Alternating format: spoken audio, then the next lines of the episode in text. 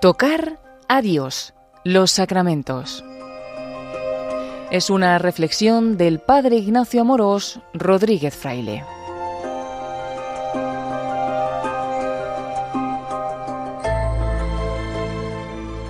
¿Eres de los que concibes a Dios como un ser lejano?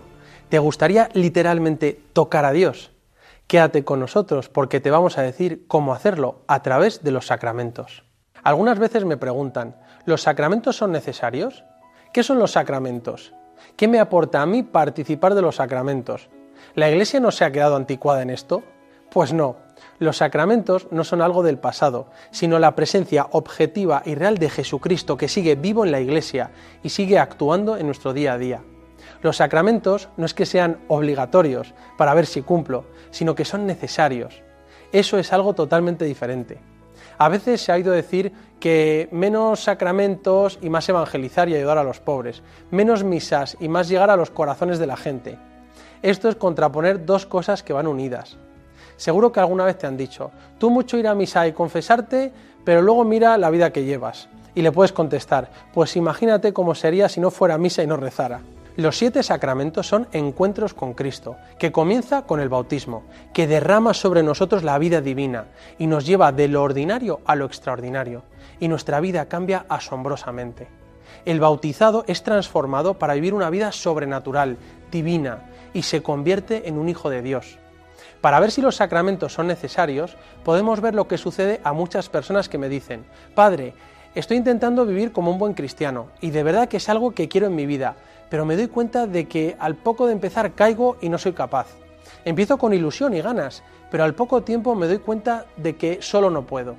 Y es verdad, porque eso nos ha pasado a todos, que intentamos tener una vida cristiana y virtuosa, pero se hace un ideal imposible, que más que ilusionarme me frustra.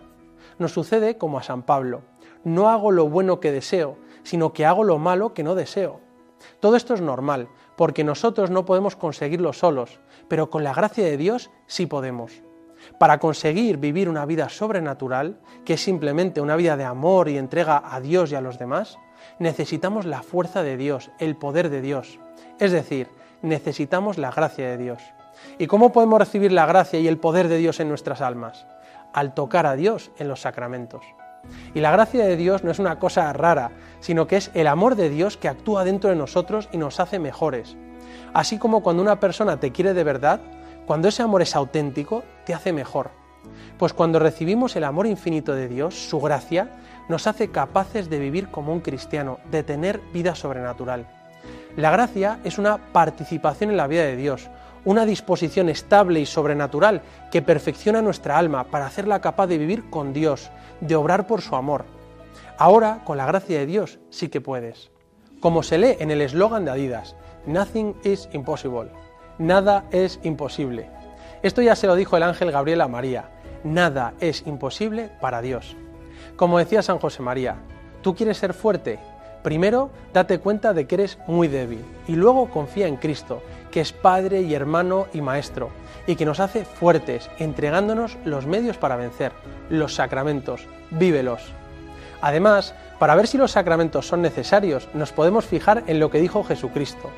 El que no nazca de nuevo no puede entrar en el reino de los cielos, refiriéndose a la necesidad del bautismo. Y dice también, si no coméis la carne del Hijo del Hombre y no bebéis su sangre, no tenéis vida en vosotros, que significa que la Sagrada Eucaristía es algo necesario. Luego dijo a sus apóstoles, quien a vosotros escucha, a mí me escucha, quien a vosotros me rechaza, a mí me rechaza.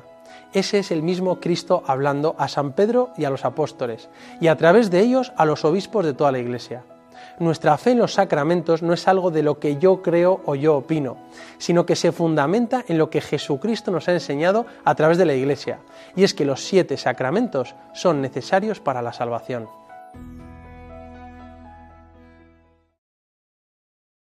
¿Quieres tocar a Dios? En los sacramentos podemos tocar a Dios físicamente. Nosotros los hombres somos cuerpo y alma en una unidad sustancial y necesitamos amar con el alma y con el cuerpo, con la totalidad de la persona. Y como Dios lo sabe, quiere mostrarnos su amor y darnos su gracia a través de signos sensibles. Igual que dos enamorados que no solo se dicen que se quieren, sino que se abrazan y se besan físicamente, su interioridad se manifiesta con el cuerpo. Los hombres vivimos en el mundo, tenemos un cuerpo y necesitamos de manifestaciones físicas de amor. Por eso Dios nos regala los sacramentos para tocarle y que nos dé su gracia. Decía San Juan Crisóstomo que si no tuviéramos cuerpos, Dios nos daría gracias puramente inmateriales, pero como tenemos un cuerpo, nos ha dado lo espiritual en lo sensible. Cuando abrazamos a una persona que queremos, ese gesto es algo mucho mayor que simplemente dos brazos rodeando a una persona, sino que viene a significar algo más grande, un cariño, un aprecio, un deseo de unión. De forma parecida, nosotros necesitamos tocar a Dios físicamente, para así recibir algo más grande, que no se ve, algo invisible, que es su gracia, su amor, su fuerza. Es en los sacramentos donde tocamos a Dios, o es más, donde Dios nos toca a nosotros, para darnos su gracia. Fulton Sheen decía que solo pueden entender los sacramentos los que tienen lo que él llamaba el sentido del humor divino. Una persona que tiene sentido del humor sabe ver a través de las cosas y es capaz de comprender el doble sentido de una palabra. Sabe ver más allá de lo material y descubre un segundo significado. Es decir, quien es capaz de ver lo que se esconde detrás de lo meramente sensible podrá descubrir lo que esconden los sacramentos. Por eso, para entender los sacramentos hay que tener el sentido del humor divino, ser capaz de ver más allá, de descubrir lo invisible que hay detrás de lo visible. Dios tuvo sentido del humor a crear el mundo, porque lo llenó de signos sacramentales, con doble sentido, porque combinan dos elementos, uno visible y otro invisible, pero tienen cierta relación entre ellos. Una palabra es un sonido sensible, pero encierra algo espiritual, un significado. Para un caballo sería un sonido sin más, pero para un ser humano significa algo más. Como hemos dicho, un beso, un abrazo, un apretón de manos es una especie de sacramento, porque hay algo que se ve, pero a la vez hay en esos gestos algo misterioso, invisible, que significa amistad y aprecio. O como cuando entregas un ramo de rosas a una enamorada. Ese signo viene a significar algo más que entregar unas plantas, es un signo de amor. Por eso, solo aquellos que tienen el sentido del humor divino, esa capacidad de ver más allá de lo sensible, lo que se esconde detrás, pueden descubrir la dimensión invisible de los sacramentos, que es mucho mayor, la gracia de Dios. No nos debe parecer tan extraño. Así como sucede en la vida natural, de forma parecida sucede en la vida espiritual. Como una persona que me decía, es que yo voy a misa y me aburro y no entiendo lo que hace el sacerdote. Te falta el sentido del humor divino, el poder ver detrás de esas acciones, hechas en silencio o con música, da igual, se está realizando una gracia invisible que puedes recibir si miras con ojos de fe. En el bautismo, el bautizado se llena del Espíritu Santo y se hace hijo de Dios. En la Eucaristía, el pan y el vino se convierten en el cuerpo y la sangre de Cristo. En la penitencia se sana tu alma de las heridas del pecado. En el matrimonio se hacen los dos una sola carne. Así como en la vida las cosas más importantes no se pueden ver y tocar, como el amor, la esperanza, el conocimiento, la familia, lo más importante que sucede en los sacramentos no se ve, es invisible, la gracia de Dios que hace maravillas. Ahora podemos entender mejor la definición de sacramentos, que son signos visibles de una gracia invisible. Es decir, es algo sensible que puedo tocar, accesible a nuestra naturaleza humana, que significan algo invisible, que es la gracia de Dios. Pero no solo significan, sino que confieren en la gracia invisible. Y todos ellos han sido instituidos por Jesucristo. Por eso hay tres elementos para entender lo que son los sacramentos. Primero, signos sensibles, que son palabras y acciones para comunicarse con Dios. Segundo, instituidos por Jesucristo, que tienen su origen en Cristo y en los que Jesucristo actúa hoy, no se los ha inventado la Iglesia. Y tercero, eficaces, porque transmiten una gracia invisible. Por eso me encanta cómo el catecismo afirma que los sacramentos son las obras maestras de Dios, son signos visibles de la gracia invisible de Dios.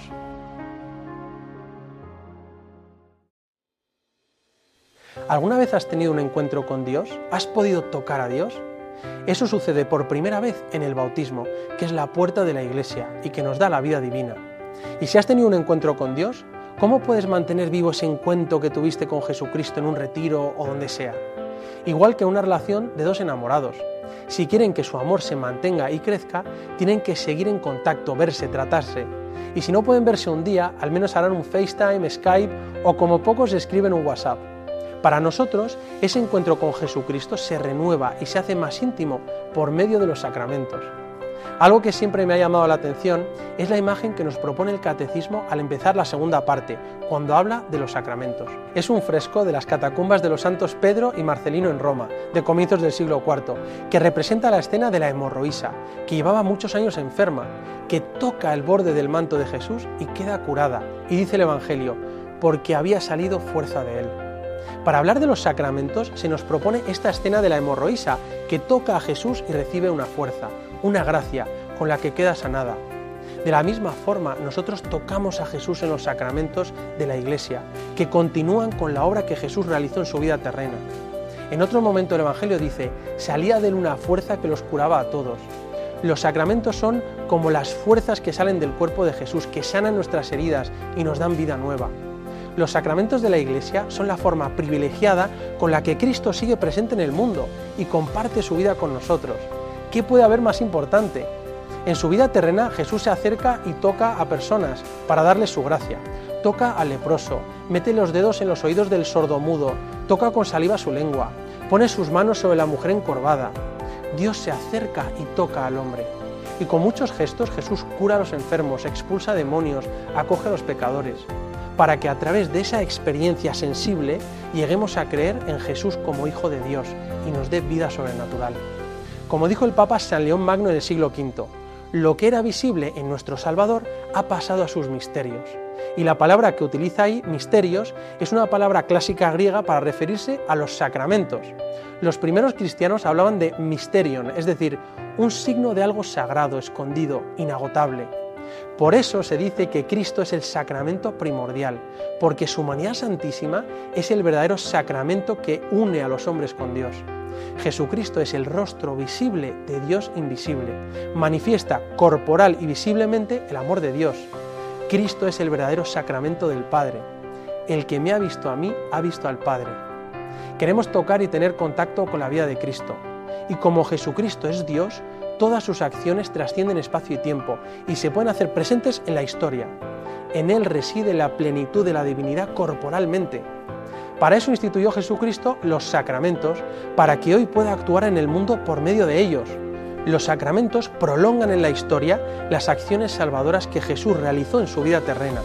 Buscamos tener un encuentro con Jesús y tenemos momentos de oración y de gracia, pero a veces no sentimos nada. Por eso es maravilloso saber que Jesús nos ha dejado los sacramentos, porque en ellos tenemos la seguridad de tener un encuentro con Dios y de recibir su gracia. Jesús se compromete a que ese encuentro sea real y eficaz en los sacramentos. Ya hay que cuando necesite sanar mi corazón, no solo vaya a hablar con un amigo, sino que iré a dejarme lavar por Dios en el sacramento de la penitencia. Cuando necesite alimentar mi alma de amor, me dejaré nutrir por Jesucristo en la Eucaristía y me dejaré tocar por Dios en los momentos más importantes de mi vida para llenarme de su gracia. Cuando hablamos de los sacramentos en teología, hablamos de materia y forma del signo sacramental. La Iglesia tomó prestado este concepto a Aristóteles. Significa que cada sacramento contiene algo material, un signo visible, que es agua, vino, imposición de manos, aceite, como canales para transmitir la gracia. Dios utiliza la materia física como medio para transmitirnos su vida divina, pero esa materia viene acompañada de la forma, unas palabras que clarifican el significado o el sentido de la materia o del gesto. Las palabras hacen de los signos físicos indicadores de algo mucho más profundo. Como decía San Agustín, quita la palabra y ¿qué es el agua sino solo agua? Se añade la palabra al elemento y se hace sacramento. Como sucedió cuando Jesús se hizo hombre. La palabra, la forma, se hizo carne, se hizo materia. Por eso los sacramentos son la prolongación de Jesucristo hombre a lo largo del espacio y del tiempo. La encarnación sucedió hace dos mil años con Jesús, caminando por Galilea. Pero esa encarnación se prolonga a través de todo el tiempo y todo el espacio, a través de los siete sacramentos, a través de la materia y forma de los sacramentos. Y entonces, ¿qué hacemos los sacerdotes si es Jesús el que sigue actuando? La misión de Cristo no se acaba al transmitirla a sus discípulos, sino que aún sigue y seguirá para siempre, porque los discípulos no la sustituyen, sino que la prolongan, porque es Jesucristo el que actúa a través de ellos. En su vida terrena, Jesús alimentó, sanó, ungió y continúa haciéndolo a través de su iglesia, que es el sacramento fundamental. La iglesia no es simplemente el club de los que siguen a Jesús. La Iglesia es la familia de Dios, el cuerpo místico de Cristo. Como enseñó Fulton Sheen, hace dos mil años la segunda persona de la Trinidad tomó para sí una naturaleza humana. Ahora esa misma persona, la palabra, tomó para sí un cuerpo místico. No somos miembros de un club, sino las células y moléculas de ese cuerpo místico.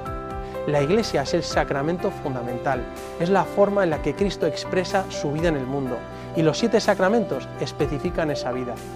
Por eso los padres de la Iglesia decían que el misterio de Cristo está activo en la Iglesia y toca a los cristianos de todos los tiempos y lugares mediante los sacramentos. La primera palabra de la primera homilía, del primer homileta de la historia fue hoy. Fue el sermón de Jesús en la sinagoga de Nazaret, después de leer al profeta Isaías que decía, el Espíritu del Señor está sobre mí, me ha ungido, me ha enviado a evangelizar a los pobres. Y después de cerrar el rollo dijo, hoy se cumple esta escritura que acabáis de oír. Es el hoy de la liturgia de la Iglesia, el hoy de los sacramentos, que actualizan y hacen presente las acciones de Jesucristo en el mundo hoy. Jesús es Dios y podemos tocarle hoy a través de los sacramentos.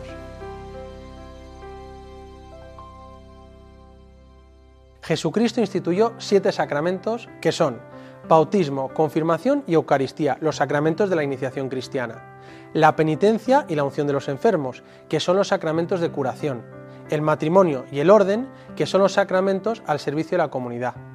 Todos ellos son necesarios, pero no de igual manera, sino que existe una jerarquía dentro de los sacramentos.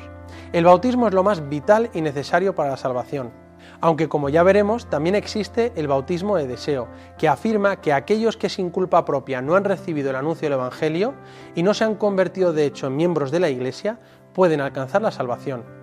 Y la Eucaristía es a donde se orientan los demás sacramentos, como centro culminante por su preeminencia y porque Cristo está sustancialmente presente. Pero, ¿alguna vez te has preguntado por qué son siete los sacramentos y no nueve, doce o cinco? Algunos han afirmado que la vida divina de Jesucristo es tan rica y tiene tantas maneras de comunicarla y transmitirla que es como el sol. El sol es tan deslumbrante que si queremos conocer su belleza interior, tenemos que hacer pasar la luz del sol por un prisma.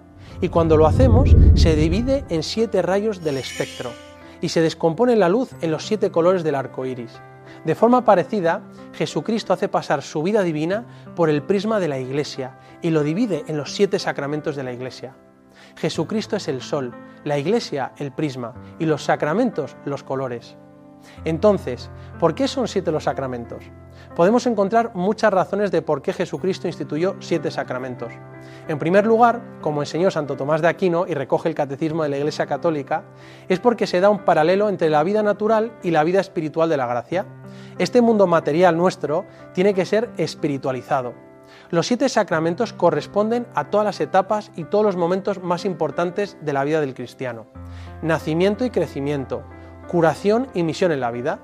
Se da una cierta semejanza entre las etapas de la vida natural y las etapas de la vida espiritual. Uno nace, bautismo, crece y madura, confirmación, se alimenta, Eucaristía, somos sanados, penitencia y unción, se generan nuevos hijos, matrimonio, y se gobierna la comunidad, orden. Esto lo que quiere decir es que los sacramentos no son solo para momentos puntuales, sino que deben acompañarnos continuamente en la vida. Al igual que hay siete condiciones para tener una vida material, hay siete condiciones para tener una vida sobrenatural. Cinco de estas condiciones son individuales y dos se refieren a la vida en sociedad.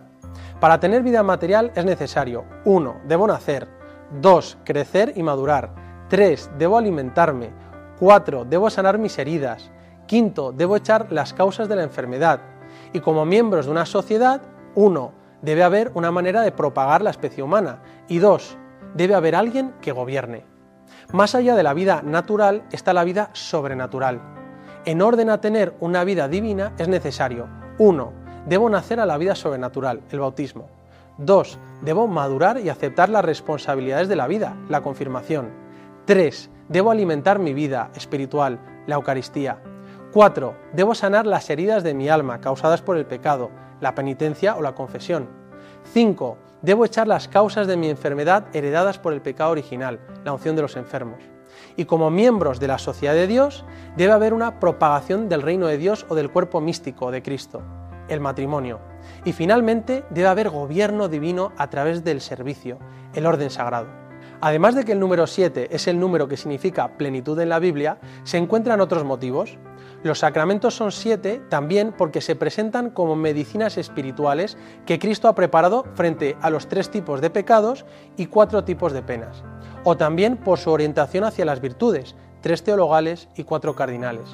Como dijo San José María, qué bondad la de Cristo al dejar a su iglesia los sacramentos. Son remedio para cada necesidad. Los sacramentos han sido instituidos por Cristo y la Iglesia los custodia y dispensa a todos los hombres y los adapta al mundo actual sin cambiar nada de su sustancia. Hay una parte inmutable, de institución divina, de la que la Iglesia es su guardiana, y una parte susceptible de cambio que puede cambiar sin modificar la sustancia del sacramento. Es importante recordar que hay tres sacramentos que imprimen carácter, un sello, un signo espiritual indeleble que se marca en el alma de forma permanente y realiza una configuración especial con Cristo. Estoy hablando de bautismo, confirmación y orden, que actúan tan profundamente en la naturaleza del que lo recibe que esa persona es marcada de forma permanente, en esta vida y en el cielo, y no se pueden repetir sucede que habilita las potencias del alma para realizar actos sobrenaturales como el culto a Dios. Son una disposición positiva para la gracia. Como dijo San Pablo, Dios nos marcó con su sello. Son modos diferentes de participación del único sacerdocio de Cristo. Hace unos años me contó un sacerdote amigo mío que fue una persona a pedirle la partida de bautismo a la parroquia. Generalmente se pide cuando uno va a hacer la confirmación o se va a casar. Y le dijo, Encantado, ¿para qué quieres la partida de bautismo? ¿Te vas a casar? Le miró y le dijo, no, es que quiero apostatar y dejar la iglesia. El sacerdote se quedó sorprendido y le dijo que respetaba su decisión y que si alguien le había hecho algún mal en la iglesia le pedía perdón. Además le explicó, yo puedo borrar tu nombre del libro de bautismos, pero el sello del bautismo no se puede borrar en el cielo, no funciona así, es para siempre porque imprime carácter. Finalmente hablaron un rato con sinceridad y acabó confesándose y renovando su gracia bautismal. Muchos podrían decir, es verdad que los sacramentos son el mayor regalo de Dios y son fascinantes, pero ¿por qué muchas veces no saco nada de los sacramentos? Me pasa que es algo igual que cuando entré en la iglesia, me confieso siempre de lo mismo. Para entender eso, vamos a introducir una expresión en latín que es ex opere operato, por la misma obra obrada, por el hecho mismo de que la obra es realizada. ¿Qué significa esto? Es muy interesante porque significa que los sacramentos realizan y confieren la gracia independientemente de la santidad del ministro, ex opere operato. Jesucristo desea tanto que recibamos su amor y su gracia que no se liga al estado del ministro, sino que actúa con independencia de la santidad del ministro. Los sacramentos, por su misma naturaleza, nos comunican objetivamente la gracia, la vida divina. No depende de nuestra subjetividad, de lo que sintamos sensiblemente, ni de la integridad moral del ministro. Hay algo del mismo sacramento en sí mismo que comunica la gracia. Siempre que un sacramento es celebrado, con la materia y forma correspondientes y con la misma intención de la Iglesia, el poder de Cristo actúa. ¡Qué buena noticia! En esto se muestra la primacía del amor de Dios, que se adelanta y se entrega primero, como dice la primera carta de San Juan. Nosotros amamos a Dios porque Él nos amó primero. Recordemos lo que sucedió en el siglo IV. En el norte de África sucedió una gran controversia. Los cristianos del norte de África estaban siendo perseguidos y durante la persecución algunos sacerdotes renunciaron a su fe. Eran los llamados lapsi. Pero cuando la persecución terminó, regresaron y dijeron que querían servir otra vez como sacerdotes. Un hombre llamado Donato dijo, no, no, vosotros, señores, renunciasteis a Cristo y ahora no sois dignos de dispensar los sacramentos.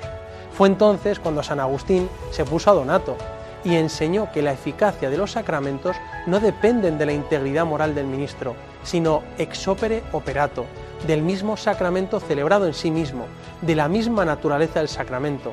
La gracia se da. Gracias a Dios por San Agustín. Imagínate que la eficacia de los sacramentos dependiera de que todos los obispos y sacerdotes fuéramos santos.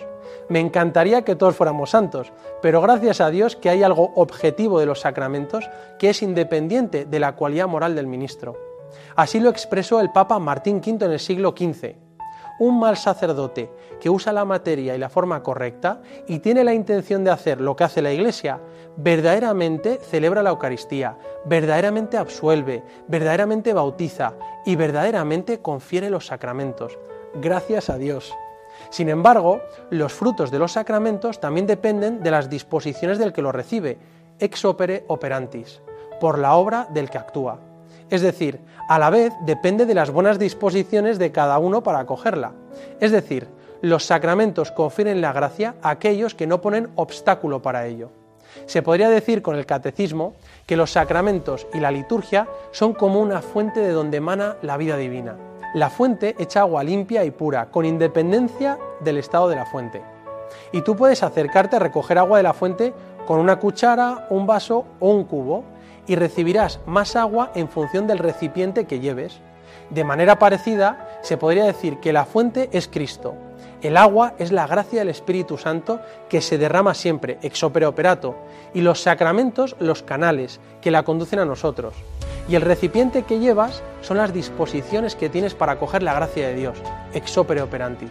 Que la recibamos en mayor o menor medida depende de las disposiciones con las que recibamos los sacramentos. La parte de Dios siempre se da, ahora depende de nosotros que la aprovechemos. La eficacia de los sacramentos proviene de Jesucristo.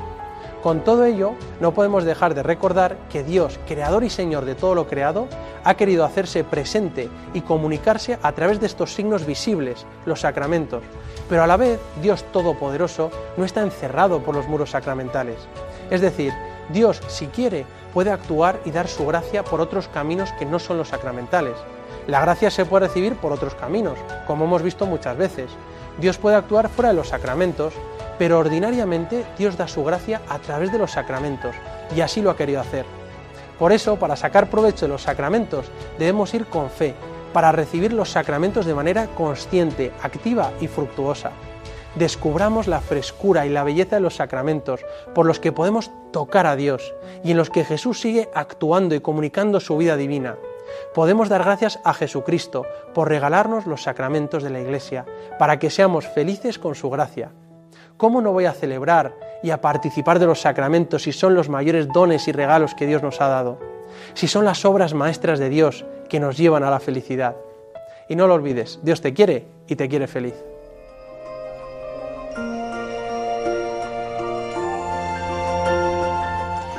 Así finaliza en Radio María esta reflexión del Padre Ignacio Amorós Rodríguez Fraile sobre los sacramentos.